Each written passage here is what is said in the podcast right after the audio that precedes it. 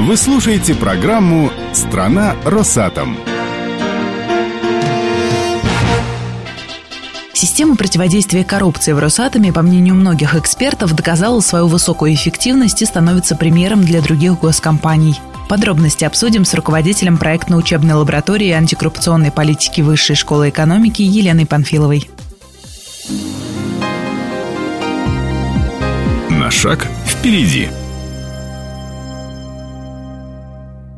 Елена Анатольевна, почему, на ваш взгляд, многие эксперты сегодня практику Росатома в сфере противодействия коррупции называют самой передовой? Тут много причин. Просто у многих вообще нет никакой практики. То есть единица отличается от нуля тоже, в общем-то, значительно. А это по-прежнему всего лишь единица. В данном случае еще то, что Росатом, наверное, чуть раньше других наступил на всевозможные грабли. И вместо того, чтобы заметать мусор под ковер, как это очень часто принято, поначалу, в общем, посопротивлялся каким-то требованиям прозрачности. Ну, в общем, понятно почему. Потому что привычка к секретности у нас очень серьезная. А потом начал как-то что-то менять. Многие другие продолжают делать вид, что это все совершенно не нужно, что это только вредит, что тут коммерческая тайна, еще какая-то тайна, что вот это опубликование, прозрачность, включение представителей общества там во всякие наблюдательные советы, повышенная конкурентность закупок, что это все каким-то образом вредит производственной деятельности, эффективности, повышает расходы. Это правда затратно, но на выходе выгода значительно больше. Просатом прошел этот путь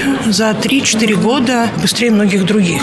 В этом его серьезная заслуга. Путь не был простым, было много шероховатостей, было много ситуаций шаг вперед, два шага назад, но в конечном итоге он является одним из очень немногих госкомпаний и госкорпораций, у которых есть, скажем так, практики и стандарты, которые не только на бумаге, но и применяются. Гарантирует это от того, что в компании нет коррупции? Нет, не гарантирует. Но случаев, которые выявляются теперь внутри самой компании, становится значительно больше больше, чем случаев, которые выявляются снаружи компании, когда приходят неприятные люди в погонах, и всем становится стыдно. А это очень хороший показатель. А репутационные риски?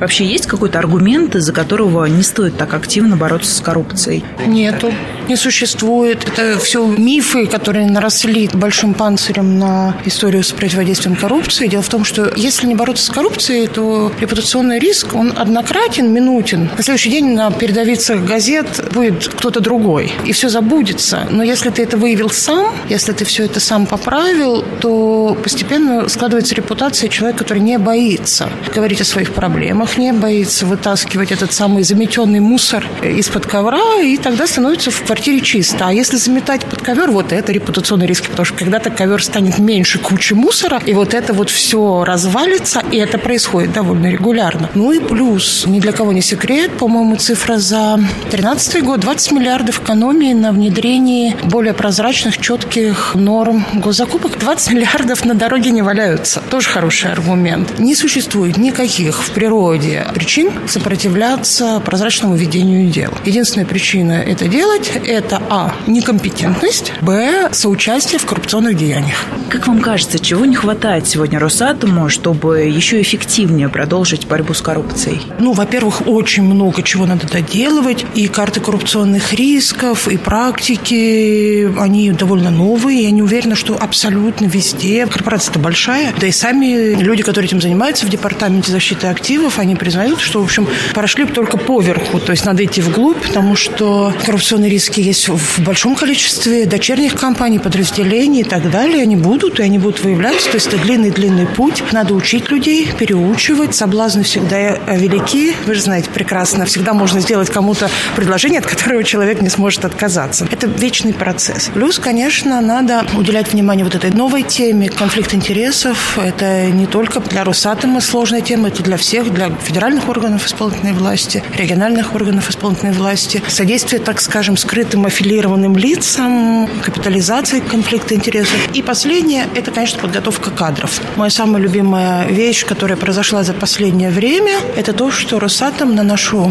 зимнюю школу антикоррупционной политики прислал 14 студентов МИФИ. И ребята, выпускники, которые готовятся прийти на работу, они пять дней погружением изучали, что такое конфликт интересов. И мое глубочайшее убеждение, что таких должно быть не 14 в год, а 140 в год. В идеале все студенты, которые готовят в системе высшего образования должны проходить специальное антикоррупционное образование на пятом курсе перед тем, как идти на службу, чтобы это не где-то там, а вот свежо было, и чтобы для них потом не было сюрпризом, когда к ним приходят и говорят о том, что отныне на них налагаются какие-то специальные ограничения и требования. Вот это, пожалуй, самое главное, потому что без подготовленных кадров мы можем написать миллиард умных бумажек, но некому будет их применять. А что сложнее, научиться противодействовать коррупции или самому не быть коррупционером?